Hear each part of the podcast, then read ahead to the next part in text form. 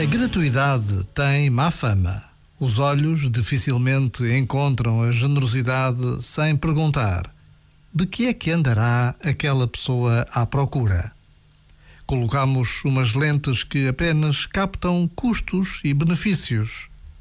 Mas se na origem o amor é gratuito, o problema não está em ser ingênuo o problema está em não deixar que se estraguem os nossos olhos. Este momento está disponível em podcast no site e na app.